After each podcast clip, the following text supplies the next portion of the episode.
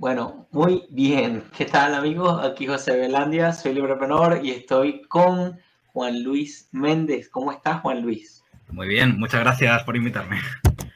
Qué bueno, Juan Luis Méndez, es, eres el editor de todas las producciones de Juan de Mariana, ¿cierto? Eh, sí, soy coordinador de eventos eh, y coordinador gráfico.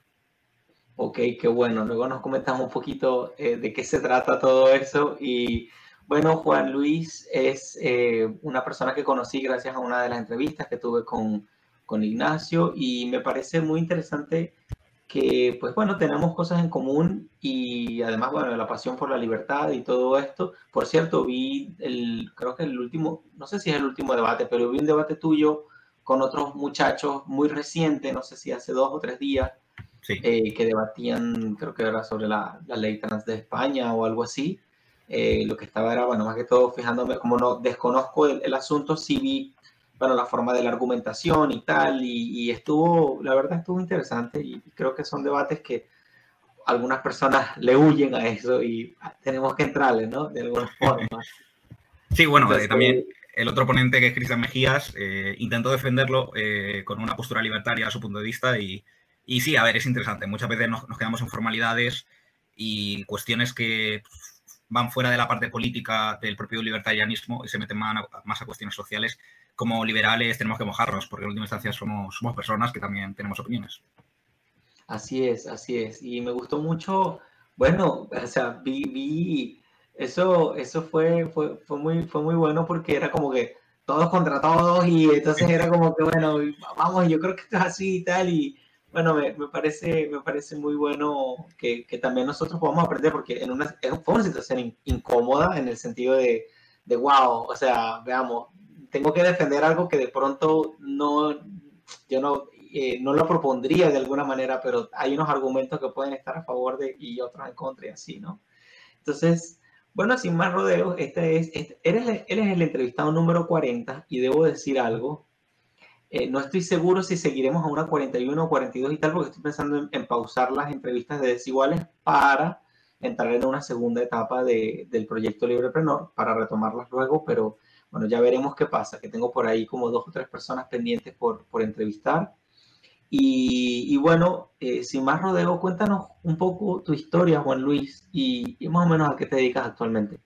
Eh, bueno, eh, tú dijiste que teníamos eh, algo en común y es verdad, ambos somos venezolanos, aunque yo la verdad es que Ignacio, que, que, nos conocimos gracias a él, él parece más venezolano que yo por el acento canario.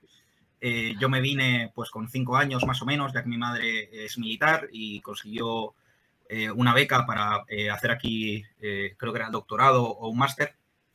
y bueno, dejó Venezuela y cuando pues tuvo la oportunidad de quedarse a vivir en España de forma indefinida, nos, nos quedamos aquí. De ahí mi, mi nulo acento, en este caso, tachirense, que yo soy, que soy, yo soy de, de San Cristóbal. Interesante, yo también. Yo también. Yo también. Pues ahí está la diferencia. Aquí tenemos un gocho y, y un intento de gocho. ¡Wow! ¡Qué bueno! Ok, continúa.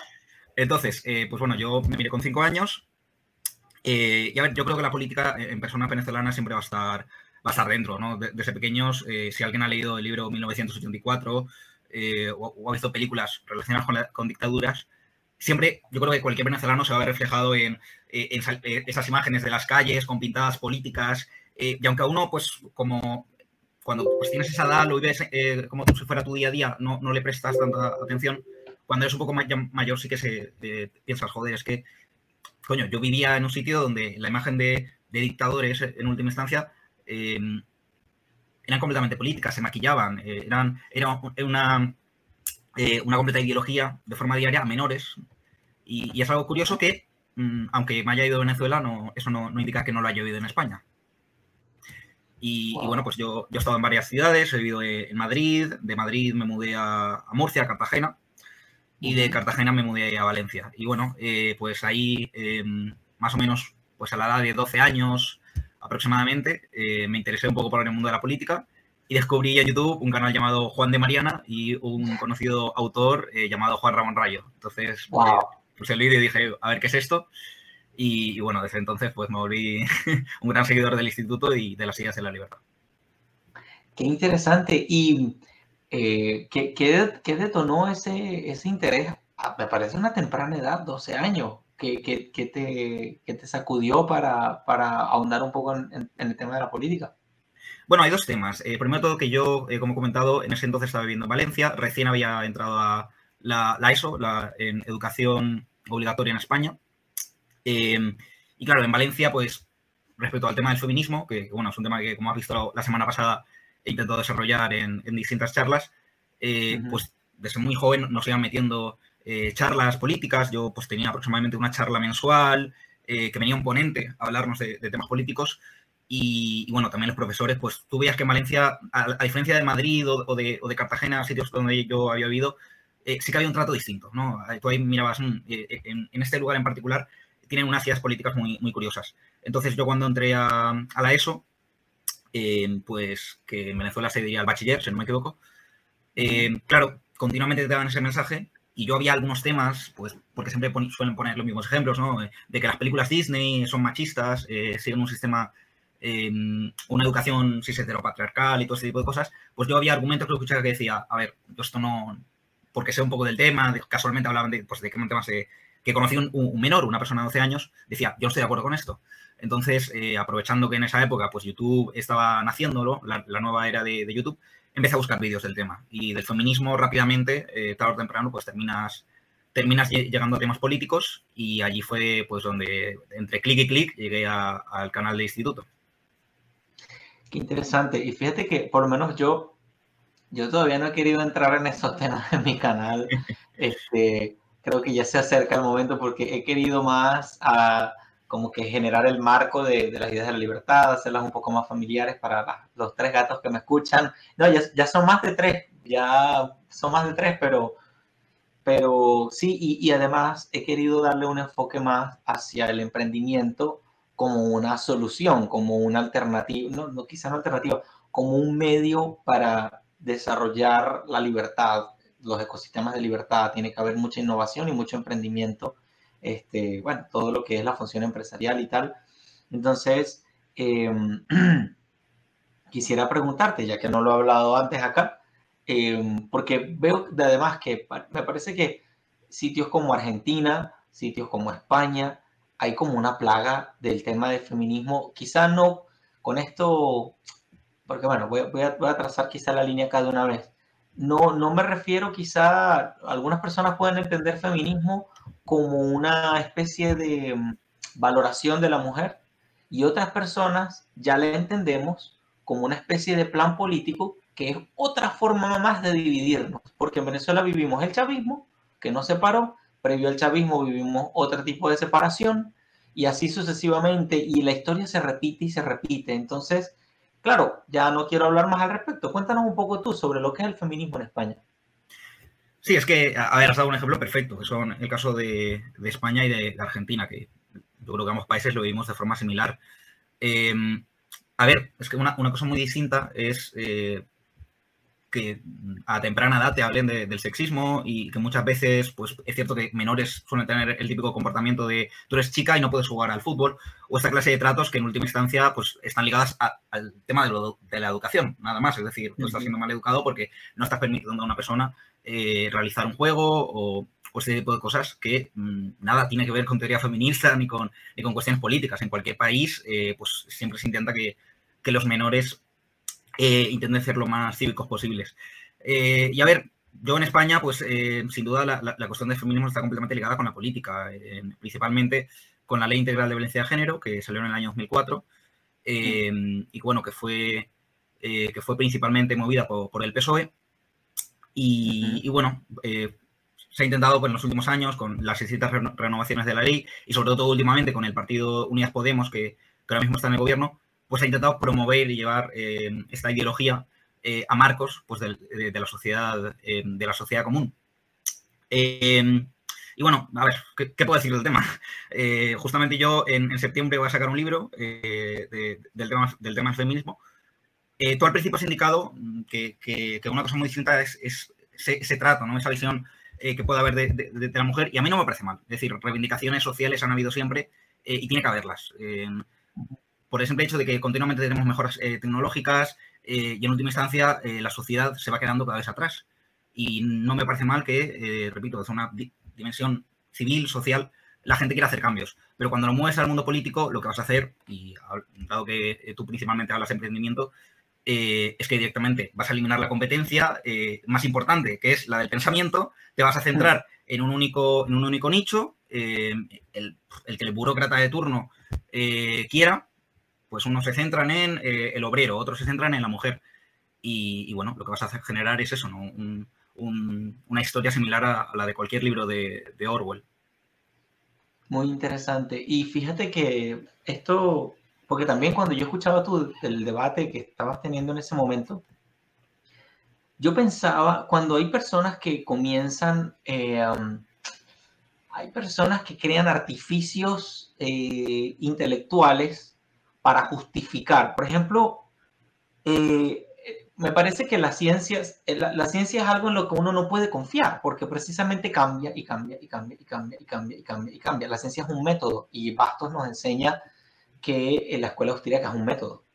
Es una forma de llegar a un conocimiento, tiene unos, unos principios que te ayudan a, digamos, a decantar o a, o a, discernir un proceso social, un fenómeno social y así sucesivamente.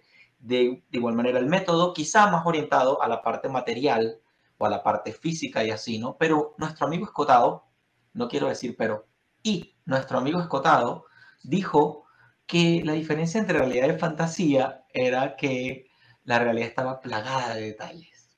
Entonces, yo quiero traer esta idea a, no, no, no, no solo traerla, sino quizá aportarla, porque me, me hiciste reflexionar cuando estabas haciendo ese debate, cuando una persona como que se empeña un momento en que sí, bueno, pero ¿qué pudiera ser? Eh, una persona pudiera ser niño o niña por una especie de constructo social, pero entonces quedas en el pudiera, quedas en el estaría, quedas en el sería.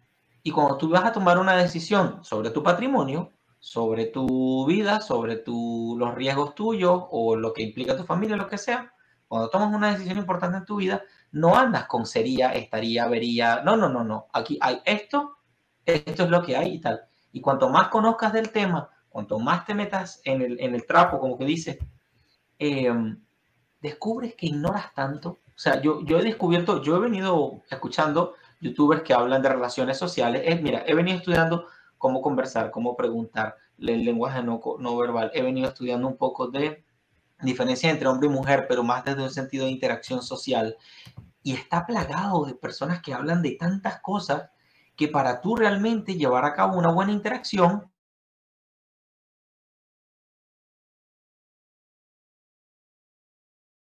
Entonces, no sé si de pronto sea útil para, para, el desarrollo que estás haciendo o lo que sea, pero quizá como reflexión del tema del feminismo es, el feminismo es un reduccionismo porque la, la, verdad o la realidad está plagada de detalles. No puedo reducirla, porque cuanto más la conozco, es más difícil reducirlo. O sea, yo puedo tomar resoluciones personales. Yo pienso esto y para mí esto es así y tal, y yo asumo los riesgos de pensar así. Pero otra cosa es decir, la vida, eh, no sé, el cosmos, el universo, la Tierra, lo que sea, es de esta manera porque yo lo digo así y porque yo supongo esto. Entonces, nada, quería, eh, quería llegar a, esta, este punto. No sé qué opinas al respecto. Sí, es que el análisis, el análisis de la categoría sexual es, es muy interesante eh, y te da mucha información respecto a temas biológicos, eh, de la misma forma que el análisis artístico, pero es que la vida no es una cosa o la otra, es decir, la vida son infinidad de matices y no puedes quedarte solamente en uno. Eh, yo creo que lo, que nos indica justamente el mercado, que tú has hablado en este caso de, eh, la vida del emprendimiento, es eso, que, que, haya competencia. Y esto no simplemente cuestiones económicas, sino que en tu día a día, en cuestiones de, filosofía de la mente, no podemos centrarnos solamente en un conocimiento. Tenemos que buscar todo y, bueno, llegar a distintas ideas. Desde, luego que sí. Y entonces, tu acercamiento a las ideas de la libertad, me dijiste que conociste a Juan Ramón Rayo eh, vía YouTube y tal. ¿Qué te enganchó? ¿Qué, qué, qué, cuál fue ese wow? Bueno, a ver, sinceramente, eh, al principio el Juan de Mariana no me interesó mucho, porque, eh, a ver, yo, claro, yo estaba viendo vídeos de política y, y, claro, yo estaba viendo vídeos de política, como tú has comentado, no del serial, sino del ser. Yo estaba viendo políticas de la política práctica en España. Eh, pues unos años más tarde nació el partido Vox en España, aunque ya había nacido antes, pero eh, se, hizo popular. Em, y bueno, pues más o menos yo estaba viendo un poco de esos vídeos, vídeos del PP, de partidos políticos. Em, y claro, me salió un vídeo eh, pues de personas que hablaban de coeficiente de caja, de esos típicos debates que no te gustan a Bastos. Eh, y claro, una persona tan pequeña, al escuchar eso, eh, yo era como, pues supongo que muchos de nosotros hemos, hemos visto vídeos de Harvard o vídeos de ciencias, pues simplemente porque YouTube nos lo ha recomendado, pero no entendemos nada. Entonces, a mí lo que me interesó fue un poco la ideología que había detrás. Fuera de que había muchos temas técnicos que no entendía, sí, esa, ese movimiento, esa, esa idea de la libertad eh, yo la verdad es que nunca, mm, aunque me interesaba la política, nunca había dicho yo tenía esta ideología, pero cuando escuché a Juan Ramón y, a otras personas que, que habían en ese vídeo, eh, yo dije, esto me interesa. Y, la idea que tienen, el, respeto eh, a la vida de los demás, es algo que va completamente en contra de lo que me están enseñando en el colegio y, es un mensaje que, me gusta. Pero ya te digo que por temas técnicos, a mí el instituto fue más tarde, cuando me quedé sin contenido, que dije, voy a volver a, este canal que me resultó interesante y ahí ya lo continué viendo. Qué bueno. ¿Y qué dirías tú? Eh, porque has caminado ya, no sé, algunos años y, y, has ido madurando. Tu idea de la libertad hoy, ¿cuál es? Eh, ¿Puedes matizar un poco la pregunta? Para no. Sí, así como que si, si, si tuvieras que decirle, no sé, a unos extraterrestres, mira, la libertad es esto. A alguien que, wow, que, que, que no le han dicho de frente, mira, la libertad es esto, en palabras sencillas, de una manera ya después de todo lo que has, has caminado, ¿qué les pudiera decir en este momento? Bueno, a ver, eh, copiando a varios autores, eh, no se puede entender la libertad sin responsabilidad. Es decir, eh, yo, yo en la ESO, justamente, muchos autores que no estaban en clases de filosofía hablaban de la libertad como, como más bien un libertinaje. Un, la libertad es poder hacer y sentirse vivo, sentirse realizado. Y, yo decía, no, yo no estoy de acuerdo con esa definición porque es una definición eh, más que individualista, atomista. Es una definición que, hace un filósofo al pensar solamente en sí, eh, mismo.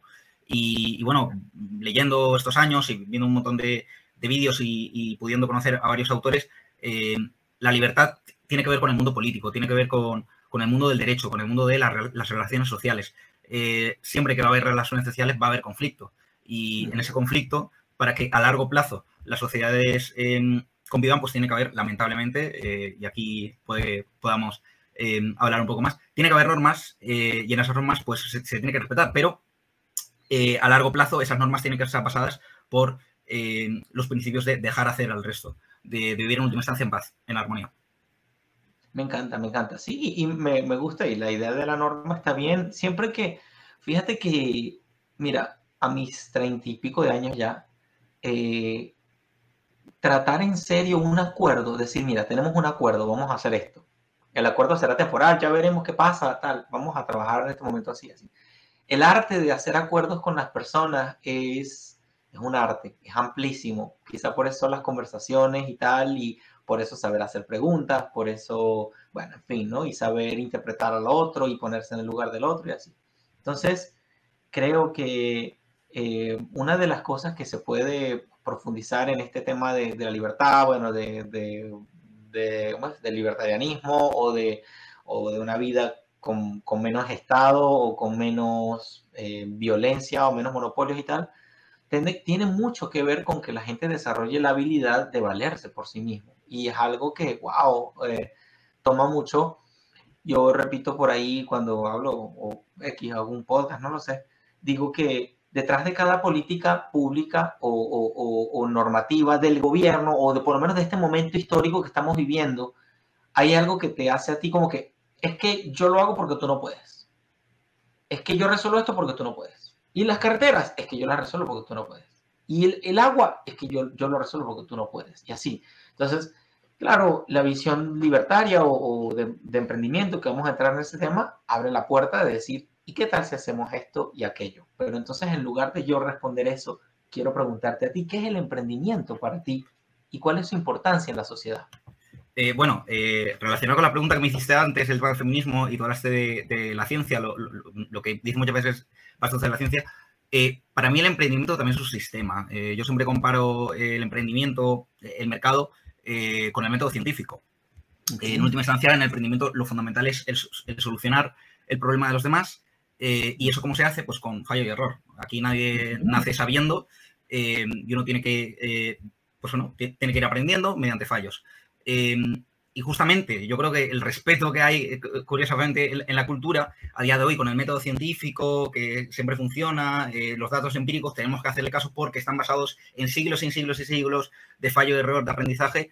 Eh, pero es curioso, cuando se habla de emprendimiento, cuando se habla de mercado, ahí ya la cosa cambia completamente, cuando es que es literalmente lo mismo. Es, fallo, fallo y, error, matemáticas, y bueno, intentar, aunque es imposible, pero intentar llegar, llegar a la verdad. Para mí eso es el emprendimiento.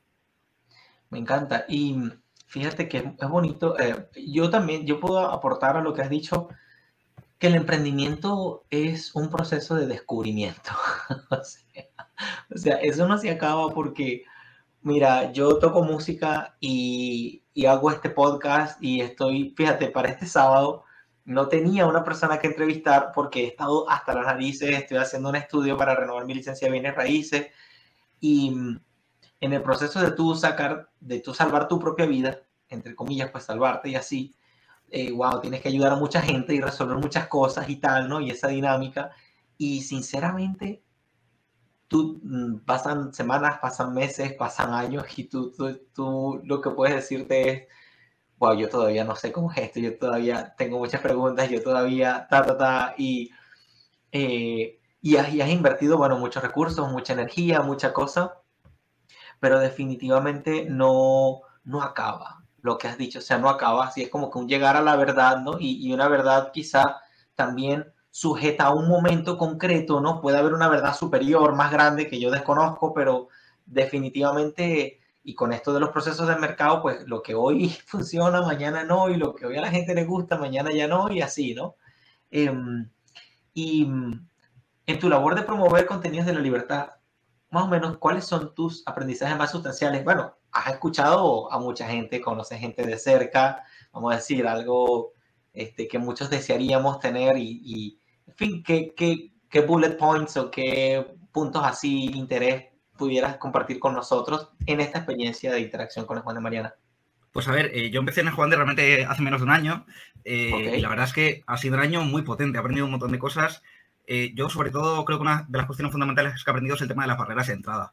Eh, yo muchas veces pues analizo mi, propio, eh, mi propia historia como si fuera un externo, porque tengo muchos amigos en Valencia o en otras partes de España que siempre me comentan, wow, hace años veíamos vídeos en, el Juan de y tú mismo estás trabajando allí. y bueno, yo no simplemente en el Juan de he podido tener relación con la Universidad Francisco Marroquín, con otros centros.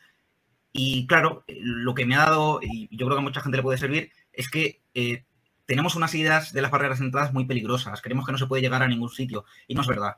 Eh, yo justamente lo que me he dado cuenta del instituto es que el instituto es, un sitio muy humilde como cualquier otro. Eh, estamos abiertos y siempre y cualquier otro centro liberal lo está a conocer nuevas personas. Eh, y si alguien que está viendo este vídeo tiene, tiene, un sueño y le gustaría llegar, pues no sé, a ser astronauta, este tipo de cosas que, que muchos piensan es muy complicado, a ver, sin duda depende de las metas que tengas. Pero las barreras de entrada yo creo que es fundamental. no son tan grandes como creéis. Y, en todo caso, si, verdaderamente lo son, eh, puedes hacer cualquier cosa, eh, aprender un montón de, cuestiones en pocos años para, eh, para, lograr estar donde quieres estar. Yo, yo, creo que es una de las cuestiones fundamentales. Me encanta. Y, y, y, por uno de mis sueños es entrevistar a Bastos, así que si me quieres ayudar con ese sueño, dale, yo, yo me dejo ayudar. no, pero, pero me refiero, este es un ejemplo muy importante porque, claro, yo me he visto alguna que otra entrevista eh, de tu canal, sí me he dado cuenta muchas veces que tú también comentas esto, ¿no? Ay, mira, podido entrevistar a Ignacio, puedo entrevistar a, Eduardo Velasco, pero es que no, no, es complicado, es decir, eh, yo muchas veces me, me, fascino cuando estoy con, con Pago Capella o con Juan Ramón Rayo, eh, pero ya de tantas veces que les he visto, terminas humanizándolos, porque es que son humanos, no, no, no, son aquí espectros, no son ideas que sin duda lo, que representan es eso, pero son humanos del día a día que, que, ya te digo, no es complicado llegar a muchos de, a muchos de ellos. Qué bueno. Y, y bueno, quizá también es, yo te puedo decir, mira, un pedacito de, de, lo que me ha pasado en Venezuela, para mí Bastos fue revelador porque este, en un momento en el que Venezuela se estaba destruyendo, desmoronando a pedazos, y en una especie de desespero de llegar al punto de que, o sea, tú puedes imaginarte escuchando la palabra socialismo, no sé, 400 veces al día en cadena de radio y televisión y tal, y no sé qué, y algo dentro de ti te dice como que ya va, esto no puede ser, tiene que haber otra cosa, porque es que además el socialismo es demasiado atractivo cuando te lo venden. Me explico. O sea, cuando te lo ponen, tiene una estética, wow, formidable, tienen una maquinaria, una industria, eh, bueno, de mercadeo súper potente, compran a cualquiera y lo ponen a decir cosas lindas de socialismo, agarran a cuatro personas que le regalaron una casa y lo ponen a hacer un marketing, pues claro, con el dinero de toda la gente, quien no hace lo que quiera, ¿no? Entonces, wow. Pero claro, algo dentro de tu corazón o dentro de tu espíritu, lo que tú quieras llamarle, te dice, esto no puede ser todo, ya va, porque es que, es que algo anda mal, es que anda, algo, algo anda muy mal. Y, claro, eh, algo me, me, daba la pista del discurso de odio, de que este tipo lo que viene es a separarme, a decir esto, esto, lo otro, y veo que hay muchas fallas, pero todavía no entiendo, no veo con claridad dónde está la falla. Sé que hay una falla, por fe, por lo que tú quieras, ¿no? Hasta que me encontré con el video de Bastos de socialismo versus capitalismo. Me lo vi no menos de siete, ocho veces y bueno, se abrió muchas puertas. Ya venía emprendiendo, ya venía con una pasión por el emprendimiento, por hacer lo mío, por, bueno, resolver. Estaba haciendo unos, unos diplomados con Google España y aprendí nuevas ideas. Y entonces luego vi, ya va, los tipos que inventaron el tema del Business Model Canvas son austríacos y Ancho Bastos habla de la escuela austríaca, tendrán algo que ver, de pronto sí, de pronto no, puras cosas locas, ¿no? Entonces, claro, para mí fue, claro, tú lo has dicho muy bien, ¿no? Son personas, y, y todo, mira, hace poco entrevisté a, a José Hernández, eh, ah, ya José Hernández Car, eh, ya lo tengo acá.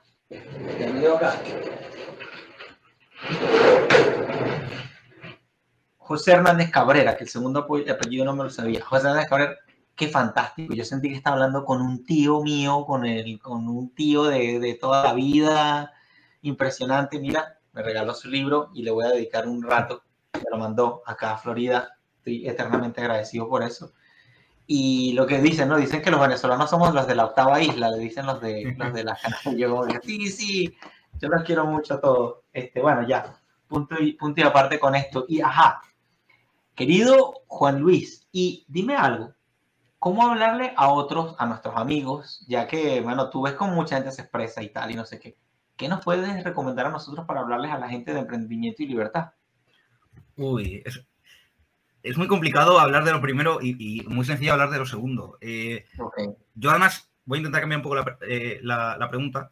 Eh, yo creo que es para hablar de libertad, a día de hoy, y yo creo que los datos lo demuestran, tenemos que ir, hablando primero de, emprendimiento. Por la siguiente cuestión.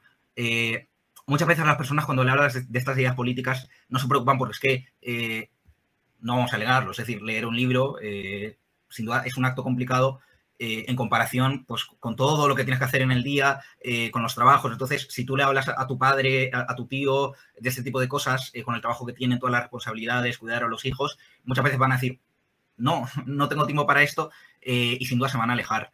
Yo, hay instituciones como, no sé, Value School em, o, muchos canales que están más, más, en el mainstream, en España, por ejemplo, Wall Street Wolverine, eh, son canales que se alejan un poco de esa parte más, más académica, pero se meten al lado del emprendimiento por la siguiente cuestión. A la gente lo que le molesta es lo que le toca al bolsillo. Yo digo, siempre digo que el bolsillo es el órgano eh, que más duele a la gente. Eh, entonces, para hablar de libertad, mm, aunque hay varias estrategias, y yo creo que el Juan de Mariana lo que demuestra es que hay que tener una calidad en la forma, que es fundamental, pero la calidad, en este caso, en la materia, en el conocimiento, en la parte académica, tiene que ser muy grande. Pero en el mainstream, si se quiere llegar a, mucha gente, yo creo que la parte para llegar a la gente eh, en la libertad, a la libertad, perdón, hace que lleguen a, ella, primero hay que hablar del, emprendimiento. Me gusta, me gusta. Y mm, bueno, sí, eh, pienso que además ahorita estamos viviendo unos tiempos en los que muchos tenemos que ingeniárnosla para salir adelante o por lo menos no, no, no sé, no caer en un remolino de bueno, sí, de, pérdidas por todos lados. Eh, imagínate esto de los bancos recientemente que le han dado, le han dado, le han dado tema, tema, tema, tema.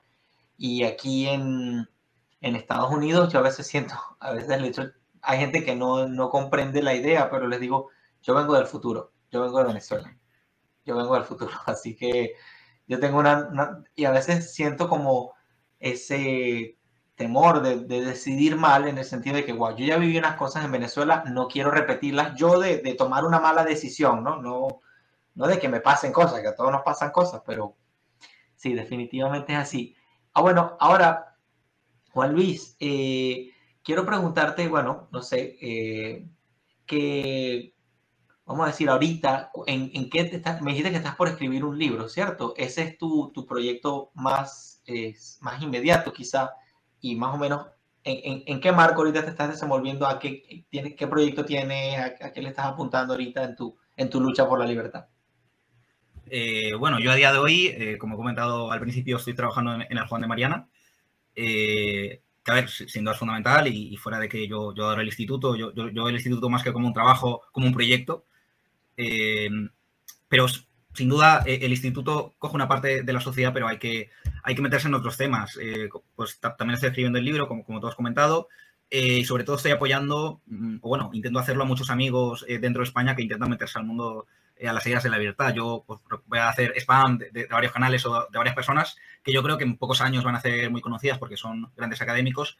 Pues eh, ayudo a Juan Navarrete, eh, que es de Zaragoza, en, su canal de YouTube, que tiene, tiene un podcast. También a, Belinda, una amiga mía que es que ahora mismo está estudiando el. está haciendo un doctorado en antropología, que no me salía, ni siquiera lo tengo. no, es que estamos, estamos hablando del día de eso, la dislexia, la dislexia. Y, y bueno, ella se, ha abierto un canal de YouTube y yo, pues, sin duda, repito, el Juan de Mariana es fundamental, pero intento colaborar con varias asociaciones, Student for Liberty, entre otras, para llegar a las, a las ideas de la libertad de distintas formas.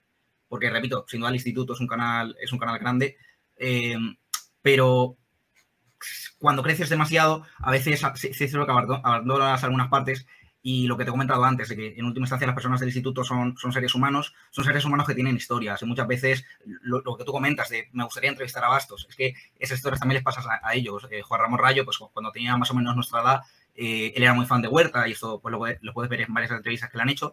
Eh, y eso también le pasa a mucha gente, ¿no? que, ellos también fueron jóvenes como nosotros, también querían ese, crecer, conocer a algunas personas, llegar a, ser grandes académicos en un futuro y yo creo que una de las cuestiones fundamentales para el apoyo de las ideas de la libertad es si estás en un cargo o estás en una situación en la que puedes ayudar a terceros, eh, hazlo siempre. Porque, vamos, mucha gente lo va a hacer contigo y sin duda a largo plazo va a favorecer a, eh, todo el mundo. pues para, quién sabe quién será el próximo Juan Ramón Rayo, a lo mejor tú le ayudas un, eh, un poco a, a, que lo llegue a hacer. Me encanta, me encanta, me suena súper bien. Bueno, excelente. Este, bueno, lo último es eh, que hay una pregunta sorpresa, uh. ya te voy a decir, y la pregunta, la pregunta sorpresa es, este, bueno, tiene mucho que ver con esto que, que acabamos de hablar. Eh, el último entrevistado que tuve fue José Hernández Cabrera. Ah, y eh, la pregunta, porque entonces, claro, yo no sabía que ibas inmediatamente tú, entonces te tocó a ti la pregunta de José. es eso, ¿qué haces actualmente tú para defender la libertad? pudiéramos darle un matiz acá porque él, él quiere como que también conocer un poco el sacrificio que uno pone. O sea, él quiere conocer un poco esa entrega que uno tiene. Entonces, ya sabemos la, más o menos el marco en el que estás ahorita. Te preguntaría, ¿cuál ha sido el precio más o menos en general para, también esto me puede resultar muy inspirador a mí y a muchos otros, que un muchacho como tú está haciendo muchas cosas a la vez y bueno, eso implica ciertos esfuerzos y sacrificios. ¿Puedes mencionarlo un poco? Tienes, tienes el chance de hacerlo. Eh, bueno, a ver, yo soy es cierto que soy una persona joven, yo, eh, a ver, yo veo mi situación y, la entiendo. Muchas veces que me comentan eso, ¿no? Ay, tú, eres una persona muy joven. Eh, sí, he tenido que sacrificar cosas y, vamos, lo voy a seguir haciendo en los próximos años. Yo ahora mismo, además del trabajo de Juan de Mariana y de varios proyectos que tengo, estoy en la carrera. Entonces, pues a ver, hay una cuestión de tiempo de que yo casi siempre o estoy o estoy en, mi casa o estoy trabajando salgo de fiestas algunas veces, pero, pero bueno, son cosas que, que yo creo que uno tiene que sacrificar cuando se intenta meter en estas cuestiones, no simplemente en, en, el, en, el, mercado, por así decirlo, de la libertad. yo creo que si alguien quiere llegar eh, lejos, la época en la que tiene que sacrificar más cosas y, no disfrutar, que muchas veces se dice, la, la, vida es un día, hay que salir de fiesta, hay que aprovechar esa etapa universitaria. Eh, yo no estoy de acuerdo con eso. A, mí lo que me gusta es ver personas, eh, pues pondría el ejemplo de, de Irún Ariño, por ejemplo, que, que fue presidenta de Student for Liberty España hace unos años, que yo creo que más o menos cuando tenía mi edad sacrificó un montón de cuestiones eh, para ayudar a las ideas de la libertad y ahora mismo está agradecida de todos los proyectos y de, todo lo que ha podido conseguir gracias a esos años de, sacrificio. Entonces, bueno, respondiendo a tu pregunta, eh, fundamentalmente yo, diría que sería tiempo, pero, pero no me arrepiento. Es decir, eh, en comparación a compañeros míos de la universidad u otros, entiendo y no me parece mal tampoco cómo gastan ellos el tiempo, pero yo estoy seguro que si todo me va bien, porque bueno, la vida, la vida pues tiene un montón de, de, vueltas y me pueden pasar un montón de cosas, pero yo creo que si todo va bien, en, unos años estaré agradecido de, uno, de, todo lo que estoy haciendo actualmente. Seguro. Y muchos de nosotros también. Imagínate, el trabajo que haces es impresionante, porque me acuerdo que, entre otras cosas, ¿no? Ya que la estética del canal, eh, la agilidad, lo ágil que se ve todo, lo pulido, wow, yo digo, wow, esto está a otro nivel, definitivamente. Entonces, mucho, mucho, mucho. Te puedo asegurar que muchas personas consumen tu contenido de, bueno, del, del, instituto y de todo lo que implica todo este movimiento.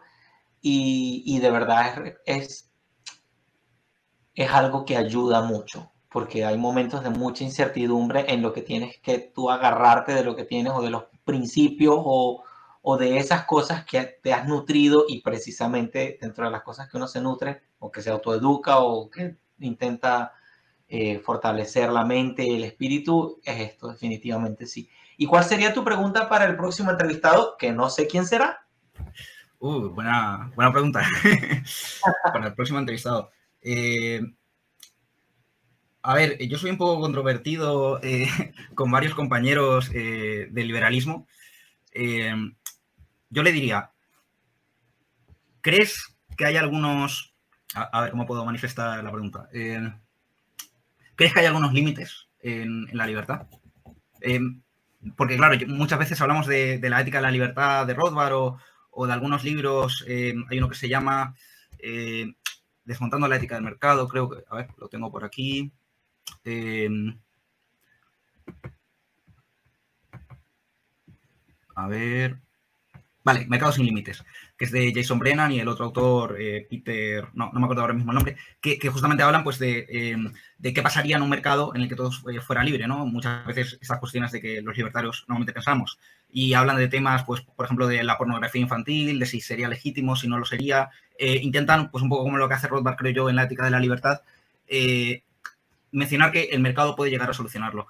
Pero yo intentaría crear un poco de disputa entre el próximo liberal, eh, si es que se habla de estos temas. ¿Crees que hay algunos límites de, la libertad? ¿Crees que, ¿Crees que hay cosas que una libertad total, no cercana a un libertinaje, pero respetando los principios del libertarianismo, deberían de cerrarse, deberían de poner ciertos límites?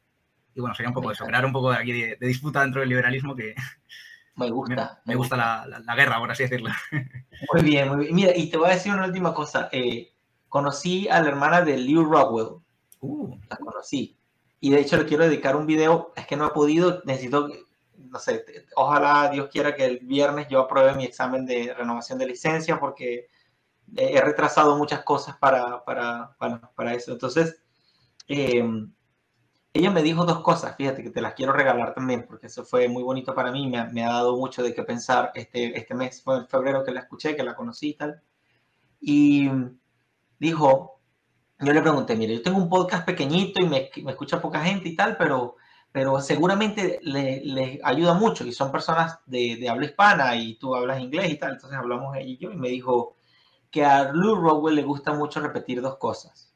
Uno, Ah, don't give up, never give up, nunca te rindas, ¿ok? Aunque suene trillado, hay que pensar, a veces hay momentos en los que debes pensar eso en lugar de pensar otra cosa.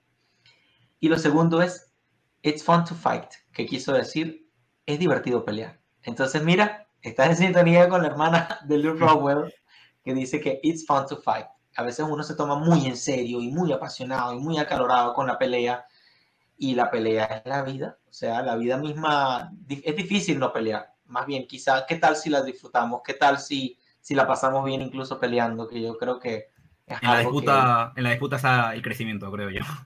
Sí, así es. Y, yo pienso que también eso y la amistad también, pienso yo, eh, porque hay, hay amigos que si tus amigos a todos te dicen que sí, está difícil eso, ¿ah? O sea, en fin, ¿no? Eh, te pueden decir que sí a muchas cosas, pero eh, uno quizá valora mucho más a alguien que, no sé, te, te, enfrenta de alguna manera y te dice, mira, yo creo que esto, está, yo creo que esto no va contigo, yo creo que tal, y, y it's fun to fight, quizá por el mismo cariño y aquí, pero en estos tiempos que pueden haber muchos grupitos por ahí de, gorditos disfrazados de rojo queriendo acabar con nosotros, o flacos disfrazados de rojo también, queriendo acabar con nosotros, it's fun to fight. Yo pienso que la vida tiene mucho sentido cuando es lo que tú has dicho, pues, que, te guste la pelea, eso me parece también 100% de acuerdo. Bueno, eh, Juan Luis, palabras de cierre. Eh, pues nada, ha sido un placer eh, el que me hayas invitado. esperemos que renueves la, sección y, que haya muchos más. Y, bueno, ya te digo, a ver, el Instituto Juan de Mariana nació en el año 2005, pues por manos de Gabriel Calzada y de muchos otros liberales. Y en su entonces eran personas, y lo siguen siendo, personas humildes, pero que, no tenían nada y llegaron a ser eh, muy grandes. Y yo creo que, bueno, el Instituto Juan de Mariana, con Juan Ramón Rayo y otros pensadores, es así. Eh, este canal, como cualquier otro, eh, vamos, es simplemente cuestión de tiempo. Muchas gracias por todo. Así es, gracias a ti. Bueno, les mando un abrazo a todos. Recuerden que personas como Juan Luis nos ayudan a ver la vida en clave de libertad. Gracias, Juan Luis. un abrazo.